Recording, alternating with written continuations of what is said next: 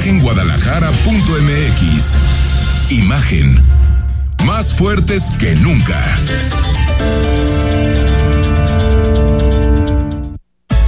Twitter. Arroba Imagen Radio GDL. Imagen. Más fuertes que nunca. Son las 8 de la noche con totalmente en punto. 8 de la noche en punto. Estamos en imagen Jalisco de aquí hasta las 9. Información, análisis, opinión, debate de un día cargadito de información. Rodrigo de la Rosa, ¿cómo estás? Enrique, qué gusto. Muy buenas noches a todos. ¿Cómo te trató el fin de semana? Bien, ¿y a ti qué tal? Bien, ¿Cómo ¿no? va todo? Oye, ¿se pusieron, se, se han puesto grillos hoy o...?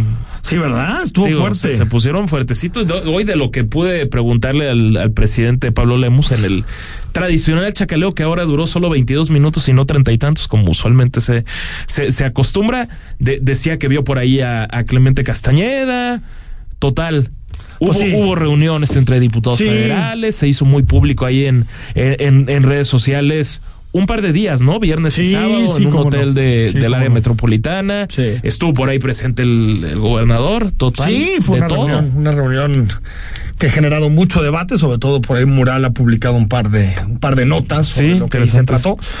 Pero pues está haciendo todas las, hay que recordar que para Movimiento Ciudadano la eh, renuncia a competir en el Estado de México y Coahuila es un tsunami que está generando Y muchísimos debates internos, ¿no? Sobre, sobre a qué aspira el partido, si la decisión o no es adecuada de Dante Delgado, si hay una distancia entre el coordinador nacional y los gobernadores de los dos estados que, que encabeza, que administra Movimiento Ciudadano. Es decir, pues nos queda un año y cachito de, de muchísima grilla, Rodrigo Las Rosas. Muchísima final, ¿no? O- Hoy también tuvieron encerrona la gente de, de Morena en Jalisco con el líder nacional del, del partido, Mario De- Delgado. Y fíjate, interesante porque no, no es que se sepa mucho, no, no fue requerida la, la prensa en, en la encerrona, pero sí subió un video Mario Delgado con todos sus, sus huéspedes de, de Jalisco, diciendo que Lorenzo tenía que aclarar cuánto se va a llevar del Instituto Nacional Electoral. Es que de verdad Siguen me parece unas perorata. tonterías. Unas eso. tonterías Unas mayúsculas. tonterías.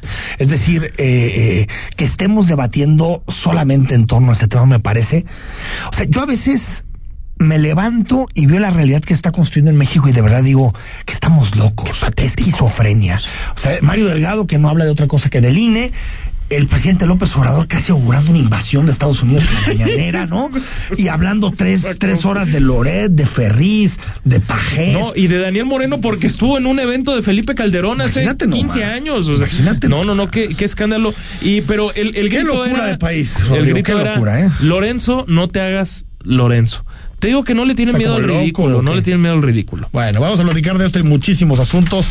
Quédate con nosotros, muchos temas nacionales y locales que seguramente te interesan. Pero antes queremos conversar con el presidente municipal de Guadalajara, con Pablo Lemus Navarro, porque mañana se inaugura una, pues digamos, una plaza, un nuevo espacio público en nuestra ciudad, que es la Plaza Luis Barragán, mañana a las 6:15 de la tarde en los cruces de 16 de septiembre y Libertad. Alcalde, ¿cómo estás? Enrique, Rodrigo, muy buenas noches, gusto en saludarlos y también un saludo muy cordial para todos su auditorio. Plaza Luis Barragán, ¿no? Sí, mañana la presentamos en conjunto con el gobernador del estado, ya que fue una obra conjunta como ampliación del Paseo Alcalde. Y bueno, pues eh, se logró recuperar 5.750 metros cuadrados en pleno corazón de Guadalajara, que antes estaban ocupados por el pulpo camionero, un desastre de Sí. tráfico. Se le Ahí en dos templos, la- ¿no, presidente? Pasandito los dos templos, exactamente, digamos, a las afueras de donde estaban las tradicionales oficinas de la Sí, por las nueve esquinas, una zona muy bonita, sí, sí, sí. Sí, y, y se le conocía como la estrella de la muerte por eh, el paso de todos estos camiones y demás, y bueno, pues ahora se recupera este lugar para convertirlo en una nueva plaza de convivencia social. Ahí lo que hicimos fue una intervención para tener una nueva eh, plaza, un nuevo espacio público de prácticamente seis mil metros cuadrados con mobiliario urbano, metimos arbolado nuevo, ocultamos todos los cables en la zona para meterlos de forma subterránea, va a tener wifi gratuito y va a ser un tributo que se le va a rendir pues desde mi muy particular punto de vista al arquitecto más grande que ha dado este país, que es Luis Barragán, un jalisciense distinguido, que curiosamente además tenía obra eh, sobre todo de espacio público y de arte urbano en otras partes de la República, como Monterrey en la Macroplaza. O la Ciudad de México, satélite, ¿no? Famoso. En las torres de satélite que hizo junto con Matías Geritz, pero en Jalisco no se le había reconocido a Luis Barragán su labor y no se había permitido también el que tuviera esta escultura urbana que estará dentro de la plaza que se llama El Palomar. Y el Palomar es, es bueno, es, es muy parecida, ¿no? A, a, precisamente a las torres de satélite, ¿no? Y muy parecida también a la obra que hizo Luis Barragán en la Macroplaza de Monterrey, pero como no nos podíamos quedar atrás, Enrique Rodrigo, eh, pues decidimos que la obra que se ejecutó aquí en el centro histórico fuera mucho más monumental que las de estas ciudades. Es decir, el Palomar va a medir alrededor de 52 metros de altura, siendo la más alta, la más grande que existe del maestro Luis Barragán. Pero yo distinguiría más sobre todo la recuperación del espacio público que la propia escultura. Va a ser un espacio emblemático, una nueva plaza, un nuevo centro urbano como obra de la extensión de Paseo Alcalde. Van a ver, va a quedar preciosa la plaza que vamos a presentar el día de mañana. El día de mañana. Rodrigo La Rosa. Presidente, buenas noches. Preguntarle precisamente sobre, sobre ese tema, las características. Usted ya había hablado de espacios para lectura, espacios para el, para que las personas se puedan conectar por Wi-Fi y la, y la red Jalisco. Me dio la, más bien supimos hace algunas semanas que, que tuvo un, un graffiti la, la escultura. Ya se solucionó la, la, del, propio ah, está grafiteada, Dios mío. fue, fue grafiteada, ¿no, alcalde? Hace unas semanas quedó solucionado. Es correcto, fue grafiteada desafortunadamente cuando todavía no estaba terminada. Eh, evidentemente ya lo corregimos y lo que se hizo es que a los primeros 10 metros de altura de la escultura eh, se le dio un tratamiento especial con una pintura anti-graffiti. Con ello pues vamos a evitar daños en lo futuro en esta escultura del Palomar. Eh, les decía que la plaza pública tiene casi seis mil metros cuadrados, va a tener mobiliario urbano, que son bancas de madera muy bonitas, muy acordes a los proyectos de Barragán, va a tener eh, muchos puntos de conexión con códigos QR para poder bajar libros y gozar de una buena lectura se compraron árboles de más de 14 metros de alto para que pueda tener inmediatamente sombra toda esta plazoleta. Y bueno, pues no solamente es la escultura, sino que también tiene dos espejos de agua que fueron planteados en el proyecto original de Luis Barragán. Una que es en una eh, forma muy similar a la propia escultura para el reflejo de la misma y una adicional que se encuentra en la esquina ya más cercana hacia la zona de los dos templos. Es decir, aquí conviven, bueno, pues un nuevo arbolado para la ciudad, un nuevo espacio público, un espacio de lectura y con arte urbano. Lo que estamos buscando y será es un referente de nuestra ciudad que así como cuando te tomas una foto frente a la catedral, al Teatro de Gollado, pues también cuando te la tomes en la Plaza Luis Barragán, con la escultura del Palomar se sepa en cualquier parte del mundo que te encuentras en Guadalajara. Eh, alcalde, sobre sobre este tema, eh, eh, la inversión total, ¿cuánto, costó la Plaza Luis Barragán y todo lo que tiene que ver con la escultura? 40 millones de pesos es la inversión total que se hizo desde las obras hidrosanitarias para evitar inundaciones, adicionalmente el cableado subterráneo, el mobiliario, urbano, los árboles, la escultura, los espejos de agua, 40 millones de pesos. Y miren, algo que distingo porque eh, hoy lo mencionaba en la rueda de prensa que tuvimos en la mañana, que regularmente me están enviando estos videos de la organización Hope, en la cual se recuperan espacios públicos en otras partes del mundo, como puede ser Berlín o Barcelona. Pero lo mismo hemos estado haciendo en el área metropolitana de Guadalajara. Eh, recuerdo, por ejemplo, la recuperación que se hizo de Colomos 3 con un nuevo bosque urbano para la ciudad de más de 40 hectáreas, o la recuperación que se hizo del Parque de las Niñas y los Niños allá en Zapopan, que es hoy en día el parque público con mayor ocupación por metro cuadrado en el área metropolitana y ahora estamos presentando también esta recuperación urbana en pleno centro histórico de Guadalajara, quitándole espacio a los camiones, quitándoselo a los autos para regresarlo a la ciudadanía en un espacio de convivencia social. dos asuntos más, eh, alcalde. El primero, todo este asunto que hoy se revivó, entiendo, Rodrigo de la Rosa, a ver, antes de que nos responda el alcalde, ¿qué pasó con las calandrias? ¿Por qué vuelve este debate de las en, En la colonia americana, el, viernes, Enrique Auditorio, hubo un, un accidente donde por fortuna no hubo no, no hubo muertes, pero sí la lesión de dos turistas que estaban a bordo de la, de la calandria. Calandria con caballo. Con caballo. Y el propio alcalde en un evento que tuvo en el Zoológico Guadalajara, eso el viernes en la, en la tarde, saca el tema de, de que ahora ya sean eléctricas como se habló en 2017, así tal cual, ahora, entiendo, siendo alcalde de Alfaro. Entiendo, alcalde, por lo que te escuché declarar hoy, que todavía hay un asunto jurídico que, que viene desde, desde 2016 en este tema. Es correcto. Tenemos 55 permisos de calandrias de los cuales, bueno, pues necesitamos 39 adicionales de sustitución de calandrias jaladas por caballos para convertirlas en calandrias eléctricas. Eh, el proyecto se ha visto truncado por una razón jurídica que mencionabas, Enrique Rodrigo. Eh, el asunto lo platico rápidamente. Hay una persona que registra la patente de las calandrias eléctricas y la empresa que financió las primeras 19 calandrias eléctricas, pues dijo que los derechos le pertenecían a ella. Y desde aquel momento, pues no se ha podido resolver esta situación y esto ha entrampado la adquisición y sustitución de las calandrias de caballo por calandrias eléctricas. Lo que esperamos es llegar ya a un acuerdo con eh, tanto la persona que reclama la patente como con la propia empresa. El costo que se tuvo hace aproximadamente seis años fue de alrededor de 730 mil pesos por calandria. Y bueno, pues ahora por los costos inflacionarios y demás, estimamos que pudieran estar costando eh, 950 mil pesos aproximadamente.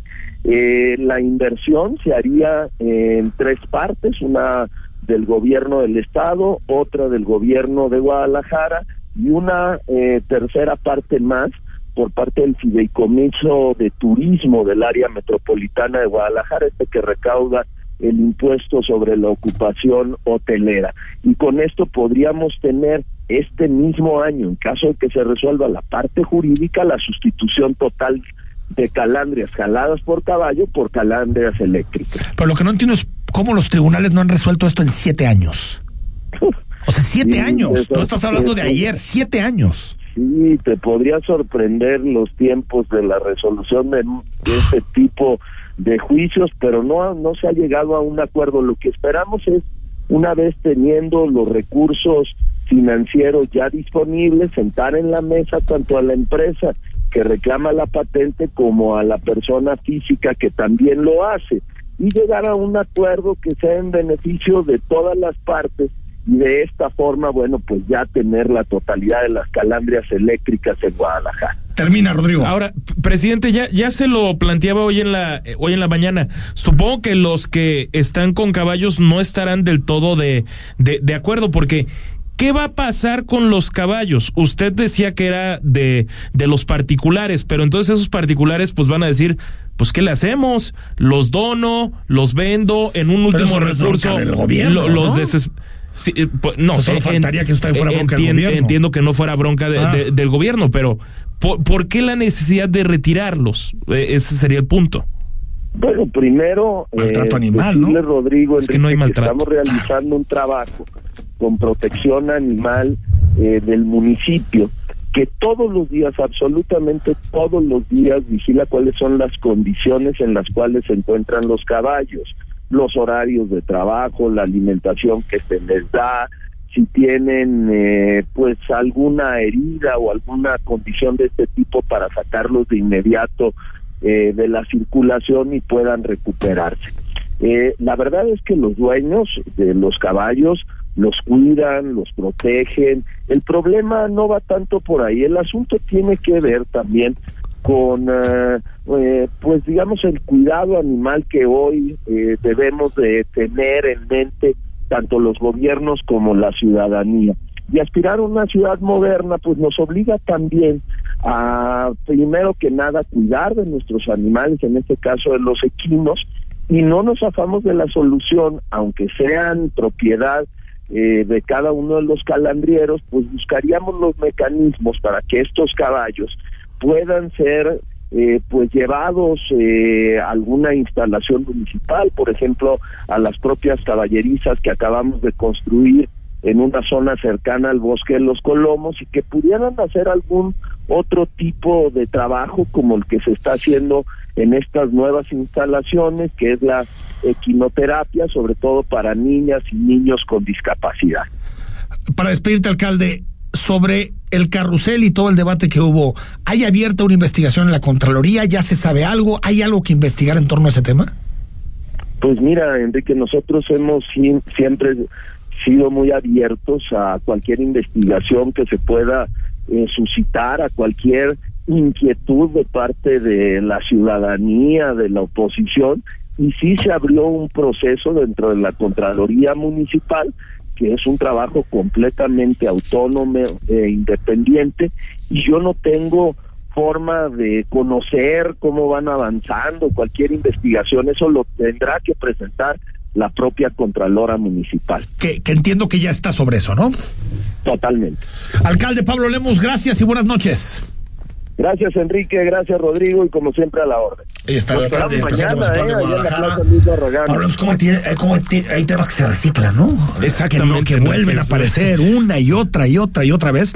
A mí me parece, Rodrigo, bastante claro que hay un maltrato animal con las calandrias. Es que, y a te ver- lo han dicho todas las organizaciones animalistas de este país que no, los caballos no están hechos para ese tipo de superficie, Pero- para pero- las calles, para, se- o sea, Sí, pe- pero en contraparte lo que yo también es, he escuchado, sin menospreciar de ninguna manera la parte de los de, de los colectivos, colectivos. Y, y activistas, son los veterinarios que te dicen que los caballos pueden cargar eso y más. A ver, Bueno. los caballos han cargado, Enrique, desde antes de que nosotros llegáramos a- Sí. a, a- a- a esta tierra y las personas que También nos sabes escuchan. quiénes hacían eso? Entonces, los elefantes.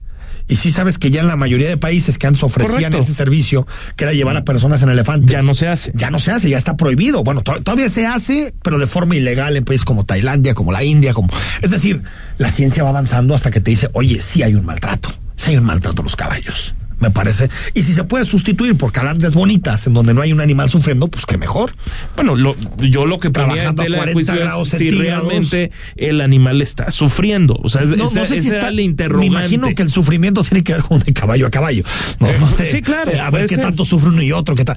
Y no digo que los traten mal, pero treinta y tantos grados en esta ciudad, al lado de autos, eh, eh, eh, inhalando smog, cargando muchísimas personas, con jornadas larguísimas, eh, sobre cemento y pavimento. Me parece clarísimo. Clarísimo también ahí se tendría que, que- Ahora, que ver otra la, la cosa- parte del descanso de los caballos. Que otra cosa, quiero no, que suponer estén que, los fuera y que estén haciendo otras cosas, ¿no? No, no haciendo eso, no, no, no favoreciendo el negocio de unos cuantos, ¿no? Eh, es decir, ¿a qué voy? A que, a que me parece que por más que existe hipocresías en otras agendas, por ejemplo, los toros, donde también hay sufrimiento, las peleas de gallos, donde también hay sufrimiento, eh, Bastante mayor que el del caballo. mucho mayor, Mucho mayor. pero eso no quita que también el otro sean condiciones bastante De- deplorables. Sí, bastante deplorables. 8 de la noche con 19 minutos, pues ahí está. Mañana se pone en marcha primera piedra de. No, ya la inauguración, ¿va? Ya se inauguró, perdón. sí, la se inauguración inaugura. de la Plaza Luis Barragán, que yo coincido con el alcalde. Lo más importante es un nuevo espacio público para la ciudad. Siempre a favor de peatonalizar, de más espacio para la gente y menos para los autos y para los camiones y para lo que sea. Pero también creo que es importante honrar la memoria de Luis Barragán, un arquitecto sumamente importante en nuestra historia. Y sin embargo, mucha gente no lo conoce. ¿eh? Nacido el 9 de marzo de 1902. Ahora, dice, yo tengo entendido que nació en Mazamitla, fíjate. Aunque Sí, en eh, Wikipedia sale que nació en Guadalajara. Si uno correcto. va a la plazoleta principal de, de, de Mazamitla, donde está la, la, la, mm, la, la, la- ¿cómo se llama? La iglesia, la, la, la catedral, digamos. En, en, en el centro. La Blanca. Sí, en la, la Blanca. Muy bella. Eh, ahí dice, ¿no? Ahí sale eh, que está la plaza, digamos, dedicada a Luis Barragán. Sí, claro. Incluso dice que de la tierra o del color de la tierra de Mazamitla, que es muy Sí, roja. hasta donde yo entiendo, nació en Mazamitla. en Mazamitla. Bueno, eh, tengo un padre y una madre que saben del tema, entonces no, no es. necesito ir a, a muchas, a muchas fuentes. Vamos al corte, son las 8 con 20. Cuando regresemos, muchos temas, análisis y opinión en imagen. El análisis político. A la voz de Enrique Tucent. En Imagen Jalisco. Regresamos. Habla Alejandro Moreno, presidente nacional del PRI. México y su gente somos un gran país. Millones de ciudadanos han demostrado estar listos para defender la democracia y sus instituciones. En el PRI reconocemos la lucha de los miles de mexicanas y mexicanos que con valor han alzado su voz y han salido a tomar las calles y las plazas públicas para defender, para salvar a la democracia de nuestro país de las garras del autoritarismo. PRI. En Hospital Ángeles del Carmen queremos un México lleno de vida. Si te perdiste la entrevista de cirugía reconstructiva articular con el doctor Oscar Ramírez Macías, escúchala en Spotify en cualquier momento. Imagen Jalisco. En Hospital Ángeles del Carmen queremos un México lleno de vida. Nadie te cuida como nosotros. En Versa Concepto diseñamos una amplia variedad de mobiliario que marca tendencia. Vanguardia, funcionalidad y ergonomía son nuestro sello. Conoce Versa Concepto. www.versa4.com. Tu solución en mobiliario. Imagen. Sonido. Sintonía.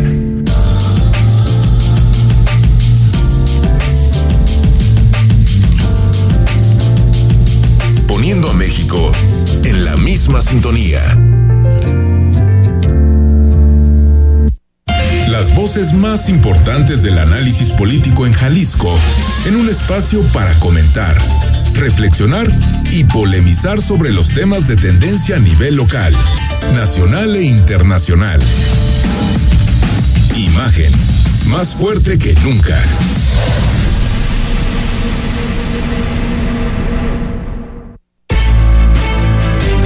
Estás escuchando Imagen Jalisco con Enrique Tucent. Facebook, Imagen Radio Guadalajara. Imagen, más fuertes que nunca.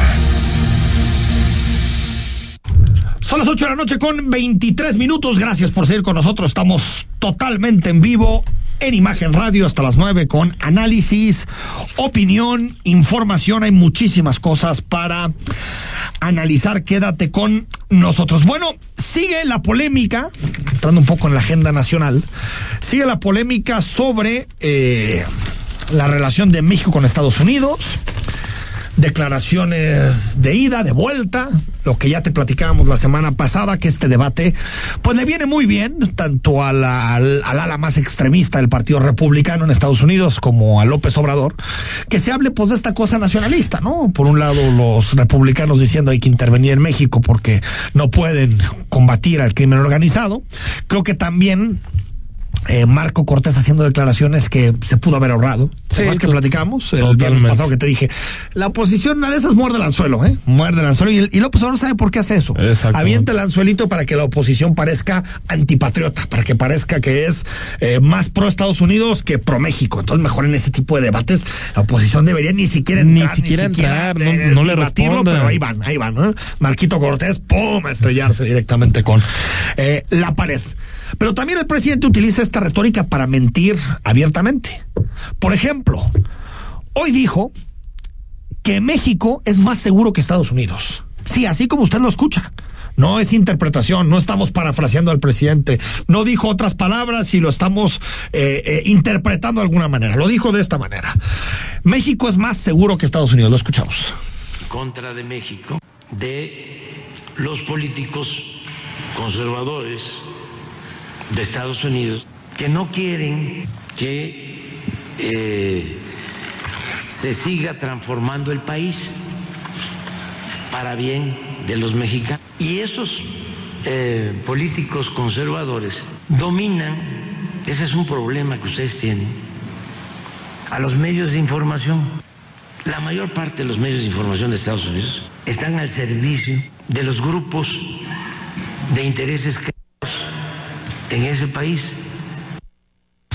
Bueno, eh, eso es lo que dice el presidente, que es más peligroso que es más inseguro Estados Unidos que México. Sí, o sea, que en términos turísticos, que es más seguro hacer turismo en, en México que en Estados Unidos, bueno, es que es para botarse de risa. O sea, ¿Sabes, ya- cuál, sa- ¿sabes ya cuál es la tasa de homicidios en Estados Unidos? A ver, cuéntamelo 100 mil todo. habitantes? Cuéntamelo todo. 6.5. Imagínate. ¿Sabes cuál es la tasa de homicidio en México por cada 100 mil habitantes? No, debe estar- 21. Es decir, es el Ya, triple. el o sea, no, no, ni siquiera estamos hablando de que es una competencia cercana o No, no. 6.5 a 6.8, 6.9. Estamos hablando que la tasa de homicidios en México es el triple que la tasa de homicidios que en Estados Unidos. Es decir, estamos hablando de un debate que lamentablemente, y por eso fue tan, tan padre lo que sucedió con Nayeli Roldán el- el- la semana pasada. El viernes. Es que cuando el presidente dice algo, si la mañanera tuviera un mínimo de rendición de cuentas, alguien le diría, señor presidente, eso es una mentira. Es una mentira. En México habrá alguna ciudad que es más segura que Estados Unidos, por ejemplo, Mérida. Sí, sin duda. O por ejemplo, Querétaro. Pero quitando esas ciudades, el resto no hay ni comparación, ni No, ni siquiera de Nueva. York, que se convirtió durante los noventas en el gran eh, eh, eh, símbolo de la violencia, de la inseguridad, incluso del homicidio, está en tasas muy lejanas a la de México. Es No, decir, y hoy es casi un estado de, y hoy es un, casi un estado de sitio donde hay policías en, en cada esquina, una ciudad sumamente resguardada. Y a eso yo, yo añadiría, Enrique, porque me parece in- interesante se- se- separar las cosas. ¿Qué es más seguro asistir a una escuela, universidad, preparatoria, secundaria, lo que sea, en México que en Estados Unidos? Seguramente sí, porque en México afortunadamente no hemos llegado a los niveles de hacer masacres como las que ya se hablan en Estados, en Estados Unidos desde hace muchísimos años, como la de Ah, bueno, Columbine, por ejemplo, un- 1999. Es algo muy pequeño de la violencia en su conjunto, ¿no? Por supuesto, e- es algo muy, muy pequeño. Entonces, si, si se quieren referir a eso, bueno, en Estados Unidos, en efecto, puedes argumentar que para ser un país de primer mundo, Totalmente. resulta ser muy Totalmente.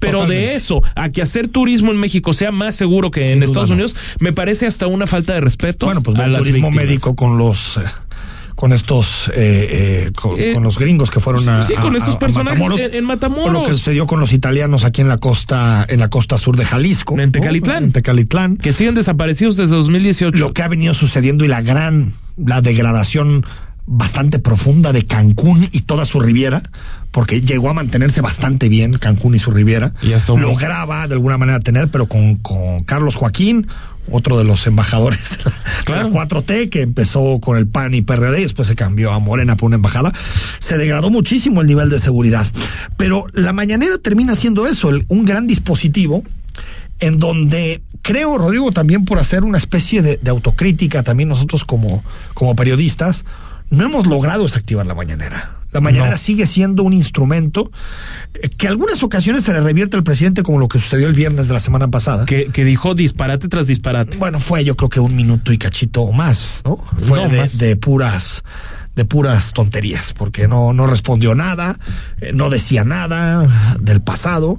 Y lo que sabemos de ese viernes a hoy es que no ha habido ninguna respuesta de parte de- del gobierno para explicar por qué el ejército nos está espiando. No. Eso no se ha respondido. La Rodrigo. respuesta fue, Enrique, que Daniel Moreno, el director editorial de Animal Político, estuvo en un evento de Felipe Ah. Calderón, en un evento público de Felipe Calderón Hinojosa. Qué malo. No, fíjate qué nivel de perversidad. O sea, entonces, eh, entonces Es increíble. seguramente ahí platicaban de cómo destruir a López Obrador, ¿no? Era No, que- y, y además de, de cómo iban a, a darse la estafa maestra Sí. y la estaban anticipando ya desde Ah, mira, entonces. Órale. Y aparte, el portal Animal Político, salvo checarlo bien a bien, eh, toma fuerza en el sexenio de Enrique Peña Sí, Nieto. realmente con Calderón no realmente no, Es que no, no todo figuró lo porque digital era muy, era muy Exacto, todavía era muy reducido, era muy Era- reducido. Pero, pero lo que sorprende es que una fotografía parece que dice todo. Que es, claro. es la actual fotocracia. Si tú le tomas una fotografía a alguien en algún lado, parece que esa fotografía dice todo. Ya está vendido el Moreno, con Felipe Calderón, cuando en realidad la fotografía no dice nada, simplemente que fue un evento. Pero- que hasta donde yo sé en un país libre, no es un delito No, ir a no un evento, sea de un político, de un ciudadano, de un empresario o de quien sea. No, No es un delito. Es como si, si digan, a ver, po- pongamos el ejemplo de Álvaro Delgado, que creo nadie lo va a tachar de ser un hombre. Bueno, dile a la de- gente quién es Álvaro Delgado, porque de la gente que no sabe el- que es periodista, eh, sin embargo. eh, periodista sin, em- de sin embargo que desafortunadamente pues últimamente ha decidido ¿Pero a qué ibas con renunciar Álvaro a la aventura de informar. A ver, él entrevistó no hace mucho cuando trabajaba en la revista Proceso y lo hizo muy bien desde mi punto de vista a Diego Fernández de Ceballos. Sí, sí, sí. A ver, y, y a Diego Fernández de Ceballos lo saludó de mano, te aseguro. ¿Qué tal si le hubieran tomado una foto y la publican? Ah, está Ahí está. entregado a Pues, los pero es lo periodistas. que te digo A ver, esta- eh, entonces, ni modo que no saludes a ningún político cuando Política llegas a ningún evento y nada más llegues con la grabadora a agarrar a golpes. No, pero es, es la política contemporánea de la foto que parece que explica todo. Y sabemos que no, que realmente no. Por eso los políticos se la pasan subiendo a Instagram, se la Oye, pasan subiendo cierto. videitos, se la pasan, ¿no? Hoy, hoy el profesor, el profesor Naredo, que te, que te acusó a ti de Sí. ser conservador, Sí, que sí, conservador. no sé dónde lo, lo habrá sacado, pero bueno, el chiste es que eres conservador. Sí, totalmente. Eh, a- a- habló de, de una foto de Genaro García Luna y de Carlos Loret de Mola. ¿Ah, bueno, sí? pues Carlos Loret de Mola le hizo una entrevista a Genaro García. Luna, le tomaron una foto y hoy la publican y claro, es que te estás poniendo de acuerdo de, de cómo ser tu vecino en Miami con Ahí ese está. sujeto. Pues o sí. sea, fíjate nada más. Bueno, volviendo, sostenido, hubo encuentro ya dentro de toda esta. Yo no diría que es crisis bilateral, como que AMLO y los republicanos están peleando, pero Biden yo no noto No, yo- ni que tenga no una una postura ni, ni que diga nada en torno a este tema. Es decir, como que López Obrador dice: necesito adversarios, necesito estar construyendo enemigos permanentemente, porque realmente Biden no está diciendo nada. Eso y Ken sí. Salazar tampoco. Que, por eso, bueno, que Salazar dijo nada más que le preocupaba, ¿no? Algunos, algunos un elementos como el INE, ¿no? Algunos temas como lo que sacó, lo que pasó en Tamaulipas. Pero Marcelo Ebrard, Superman Ebrard, Superman. ¿no? Agarró y dijo a salvar a México, ¿no? Sí, claro. Saving México, ¿no? Como la portada aquella de The Time, donde salía Peña Nieto. Claro. Eh, pues es que también Marcelo está bastante desesperado. Claro. Como no más no levanten las encuestas, como todo indica que Claudia Sheinbaum va viento en popa, pues tiene que hacer este tipo de cosas, ¿no? Tiene que invitar al pandillero de Bucareli, Enrique. Pues Sí. es que si no, si no, ¿cómo haces para llamar la atención en la opinión pública? Si está en caída libre. Está en caída libre.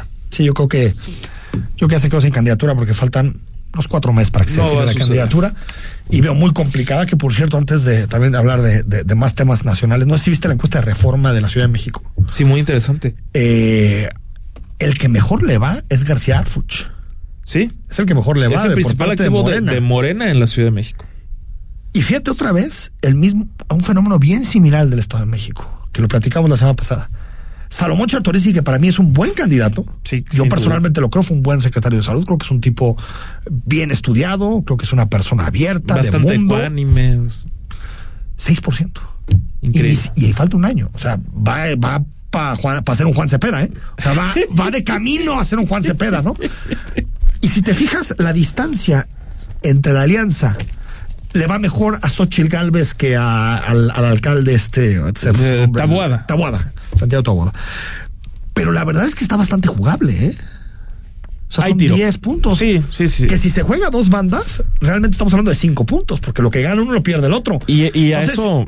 Acuérdate, hace, hace cinco años, Rodrigo, la Ciudad de México era morena, morena, morena, morena. Bueno, pues cómo le fue a Alejandra Barrales, Enrique. Exacto, morena, la morena. pero feo. Y el hecho de que hay una distancia de un dígito menos entre, faltando un año, a mí me parece que está bastante jugable la Ciudad de México. Y te habla de que Claudia está haciendo las cosas pues un poquito mal, ¿no?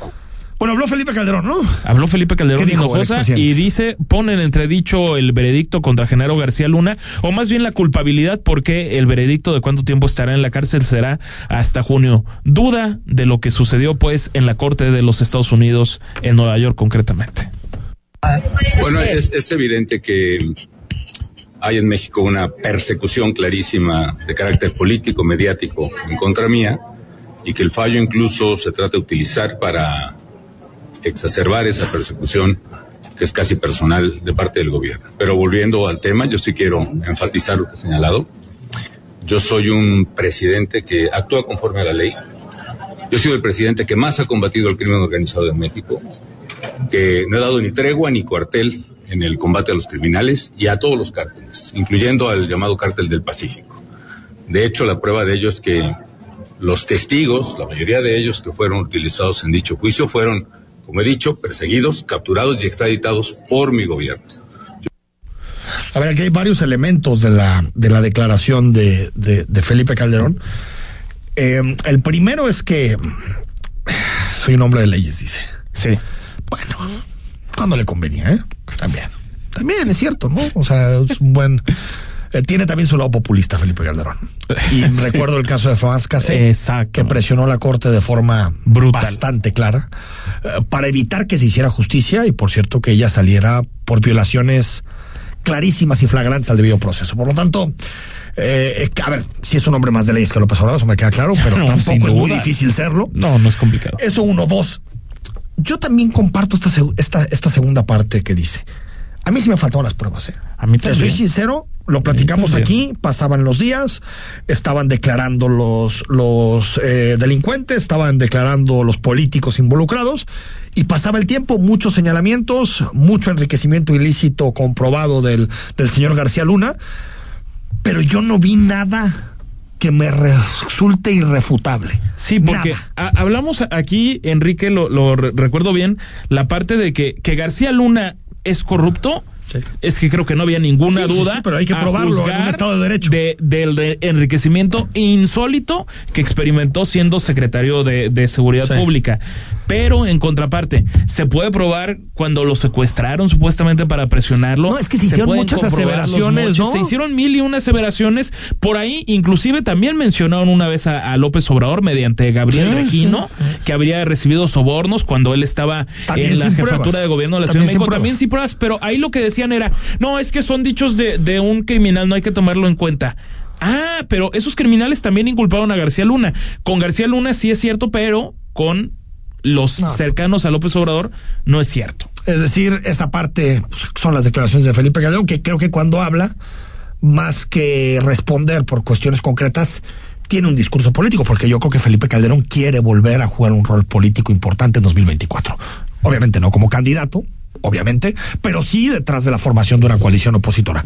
Vamos al corte, si te parece, porque hay otro destapado en la oposición que hoy se hizo público Dios. y muchos más temas locales. Estamos en Imagen Jalisco, noche de lunes. El análisis político. A la voz de Enrique Tucent.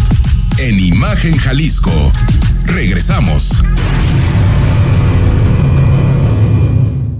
Participa en la edición 20 de la carrera Zorros Atlas de la Rosa. Este 19 de marzo, corre 3, 5 o 10 kilómetros y vive con nosotros el orgullo de ser rojinegro. Inscríbete en Club Atlas Chapalita o en la página de marcate.com.mx. Club Atlas y Dulces de la Rosa invitan.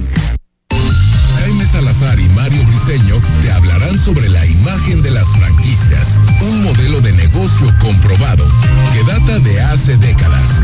La cita es los sábados a las 10 de la mañana por Imagen Radio, uniendo a México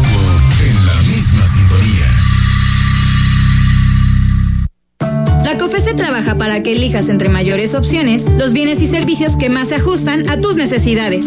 Cuando tuve que cambiar mis lentes, fui a la óptica que me da gratis el examen de la vista. Cuando perdí los míos, fui a la tienda nueva que tenía muchas opciones de diseño. Yo siempre compro los armazones en la plaza, porque ahí salen más baratos. Con competencia, tú eliges. Más competencia para un México fuerte. Comisión Federal de Competencia Económica. Visita cofese.mx. Está usted escuchando Imagen. Sintonía. Poniendo a México en la misma sintonía.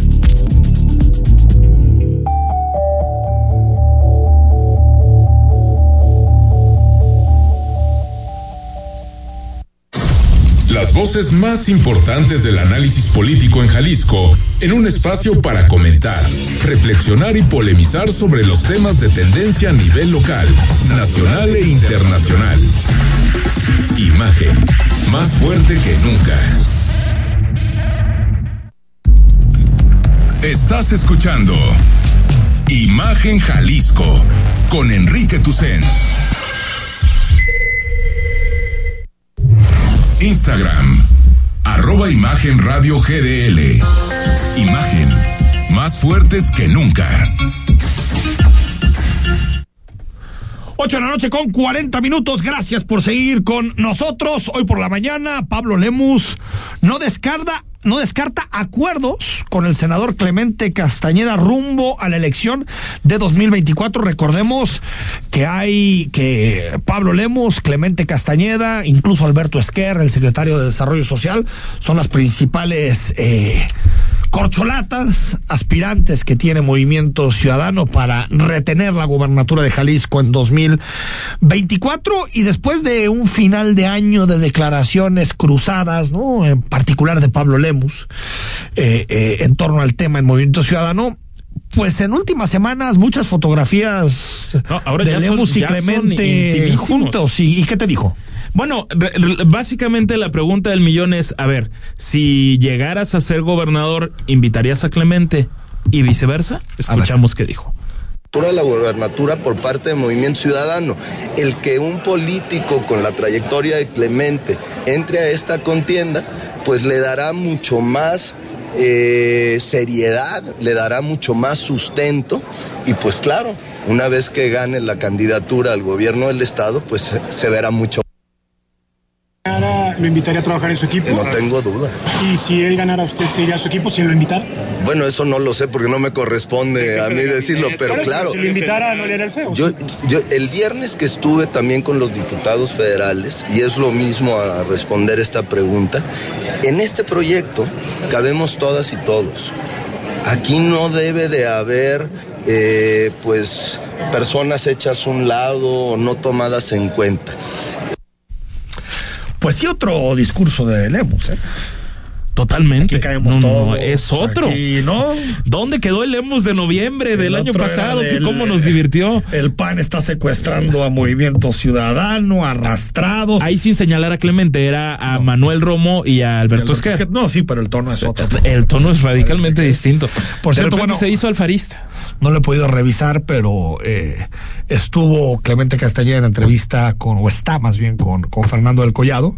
En Tragaluz, en Latinos. Tragaluz. Entonces, bueno, a, a ver qué deja. Todavía no he tenido posibilidad, sé que habla de, la, de hablan de la gobernatura. Pero va a estar muy interesante. Pinta Pero, bien, porque ¿eh? aparte es muy buen entrevistador, Fernando del Collado. Ah, Al menos me- me, la paso súper bien escuchando sus entrevistas. La Cámara Nacional de Comercio, la Canaco con sede en Guadalajara, reporta afectaciones tras la marcha de la semana pasada, del miércoles, afectaciones en comercios por el Día Internacional de la Mujer. Escuchamos la voz de Raúl Uranga. Bueno, este es un tema en donde los seguros privados no lo cubren por ser actos de vandalismo. Eh, todas las pólizas marcan que no cubren eso y el gobier- los gobiernos, tanto municipal como el Estado, pues no son responsables. Eh, se ha hablado de una ruta legal que no vemos viable, pero vamos a platicar con los municipios, sobre todo con el municipio de Guadalajara, eh, para ver si puede haber un apoyo en temas de licencias de renovación, que tengan un descuento estos negocios que fueron afectados. Cada negocio más o menos cuánto pagará en afectaciones.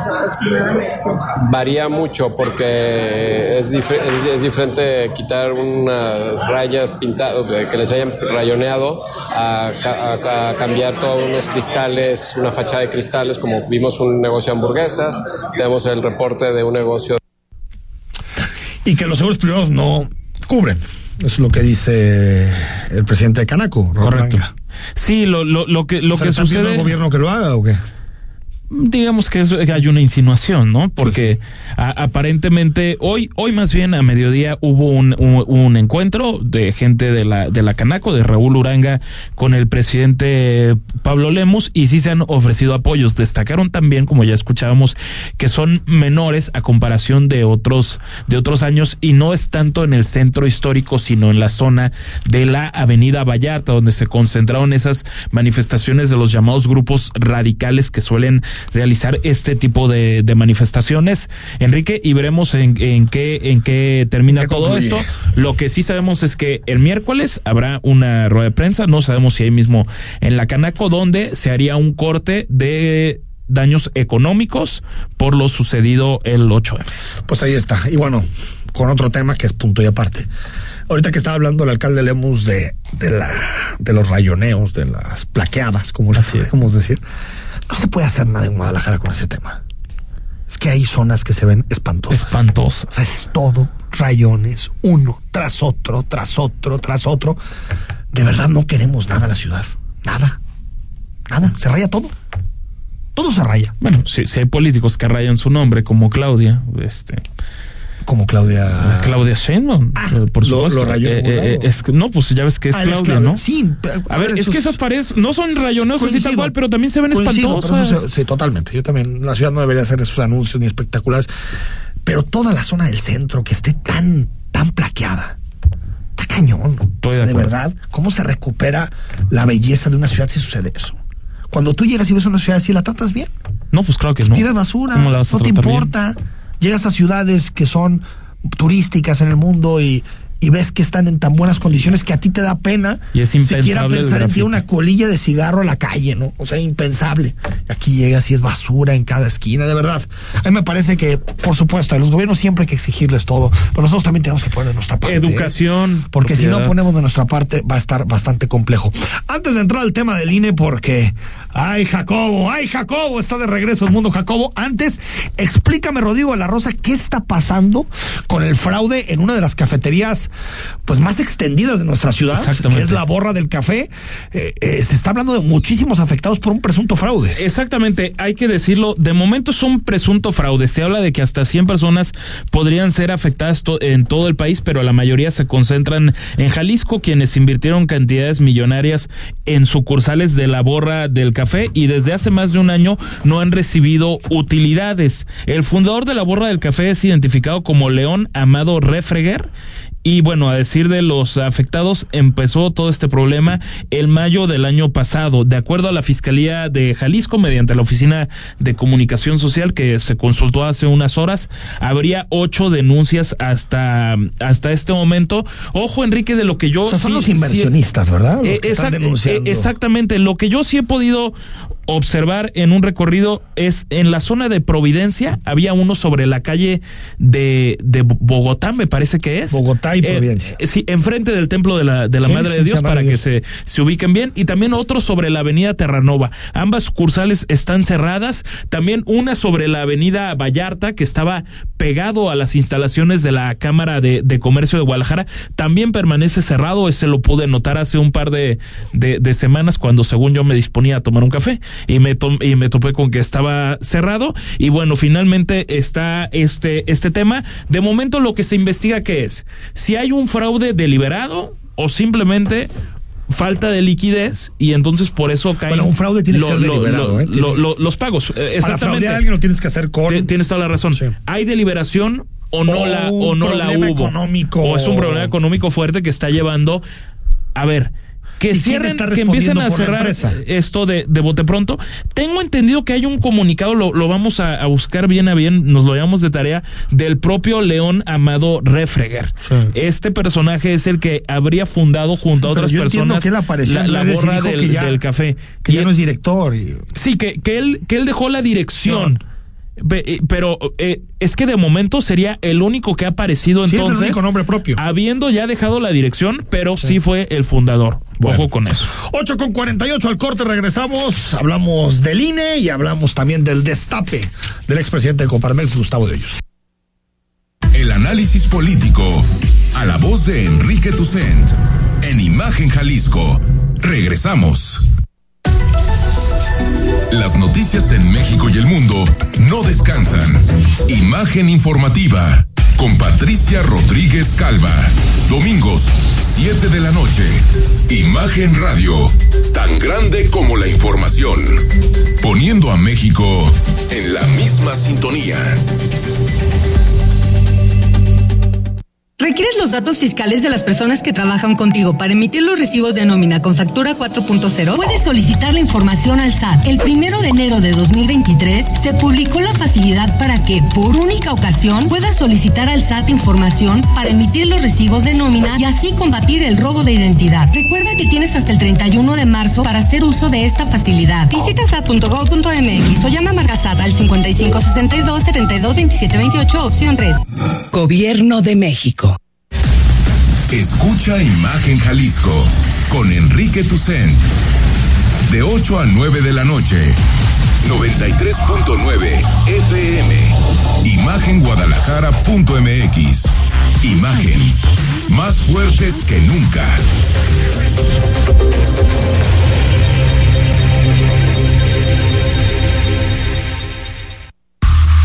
Imagen. Sonido. Sintonía. Nuestro sonido es Imagen Radio.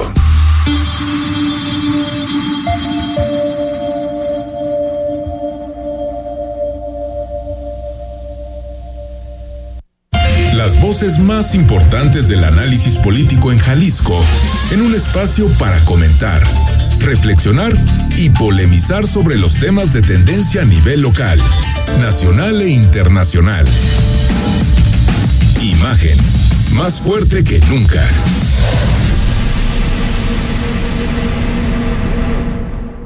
Estás escuchando Imagen Jalisco con Enrique Tucent.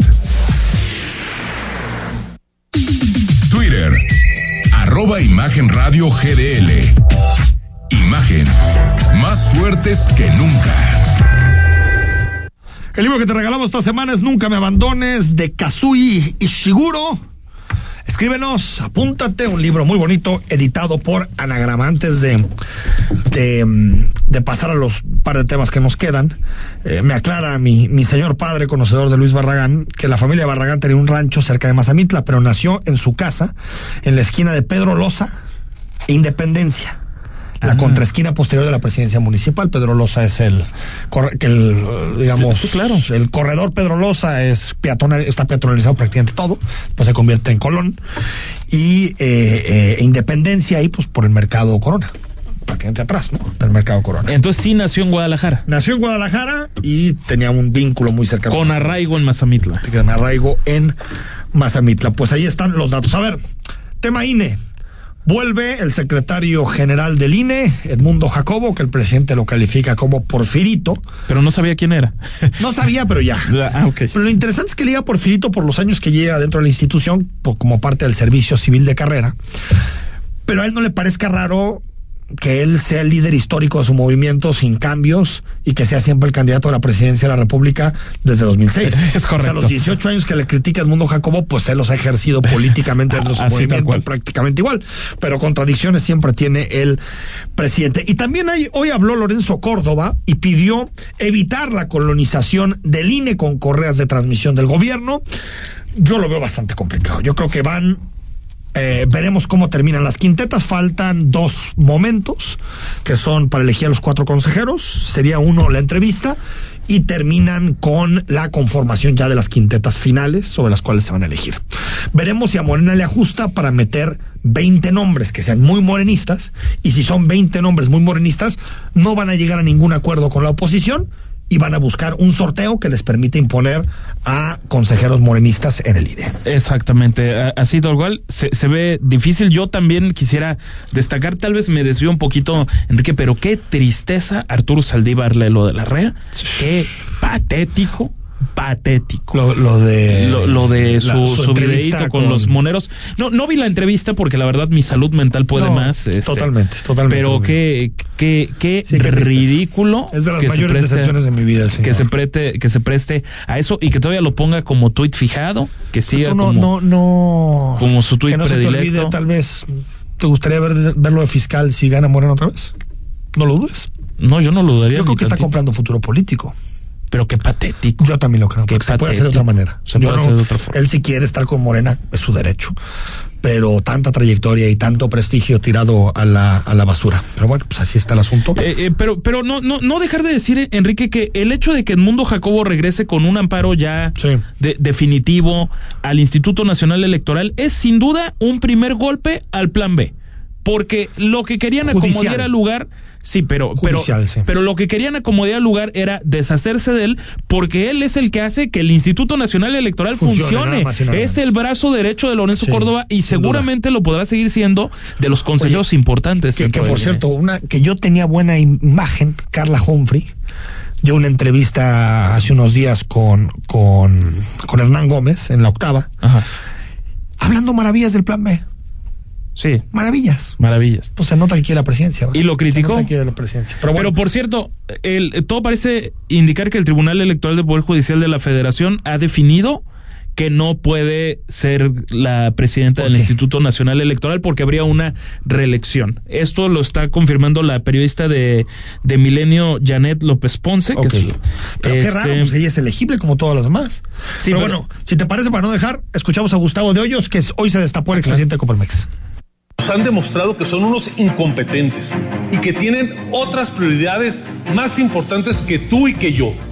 ¿Qué pasaría si uno de nosotros se levanta para tomar las riendas de este país? Alguien que sienta lo mismo que nosotros. A mí me preocupa mi familia, mi trabajo y mi país. Tengo la misma sangre que tú. A ver, ya antes de irnos, me parece que la oposición sí cree que con candidatos como expresidentes de la Coparmex van a derrotar a López Obrador. Me parece que viven en un país Penoso, penoso, penoso. López Obrador ganó en gran medida por la cooptación de muchas ocasiones que han tenido las élites de muchas instituciones en, mi en nuestro país, incluso de los partidos políticos. Y mandar a alguien tan alejado al día a día de la ciudadanía, eh, que vive en una élite de prestigio, de privilegio, me parece que no es el candidato adecuado. Le falta mucho pueblo al señor Gustavo de No, Hoyos. no, no, bueno, y López pero Obrador poquito. le encantaría un expresidente de Coparmex enfrente. No, pues claro que le va a encantar. O sea, va a ser la risita de mañana. La risita de mañana. No se cansa de hacer el ridículo el expresidente de la Coparmex. Sin duda. De a tiro por viaje. Vámonos. Gracias, Rodrigo de la Rosa. Será hasta mañana. Soy Enrique Tucen. Mañana a las 8 retomamos el diálogo y la conversación en Imagen Jalisco. Buenas noches. Escucha Imagen Jalisco con Enrique Tucent. De 8 a 9 de la noche. 93.9 FM Imagenguadalajara.mx Imagen. Más fuertes que nunca el saber sirva al campo.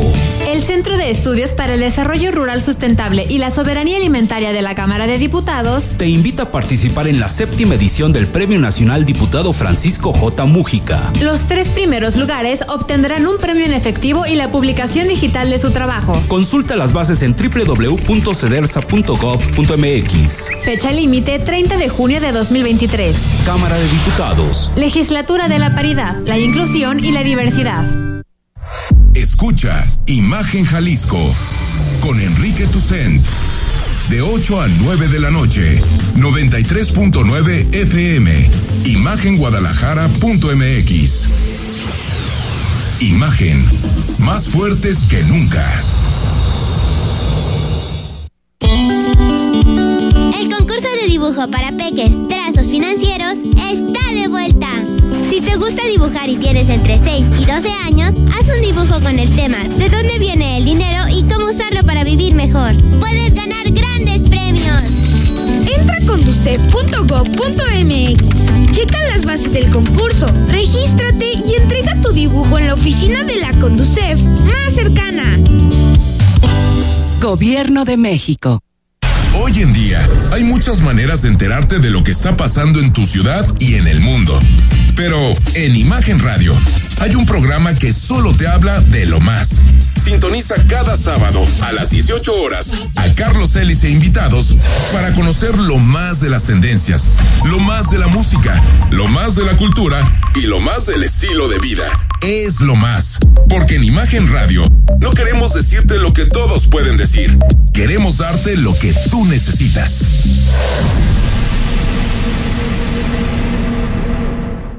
XH SC 93.9 MHz con 200.000 watts de potencia. Transmitiendo desde Avenida Rubén Darío 746 tercer piso, Colonia Lomas de Guevara, Guadalajara, Jalisco. Código postal 44657. Imagen. Poniendo a México en la misma sintonía.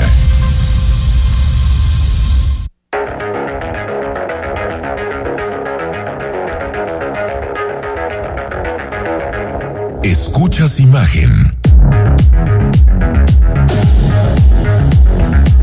Escuchas imagen radio.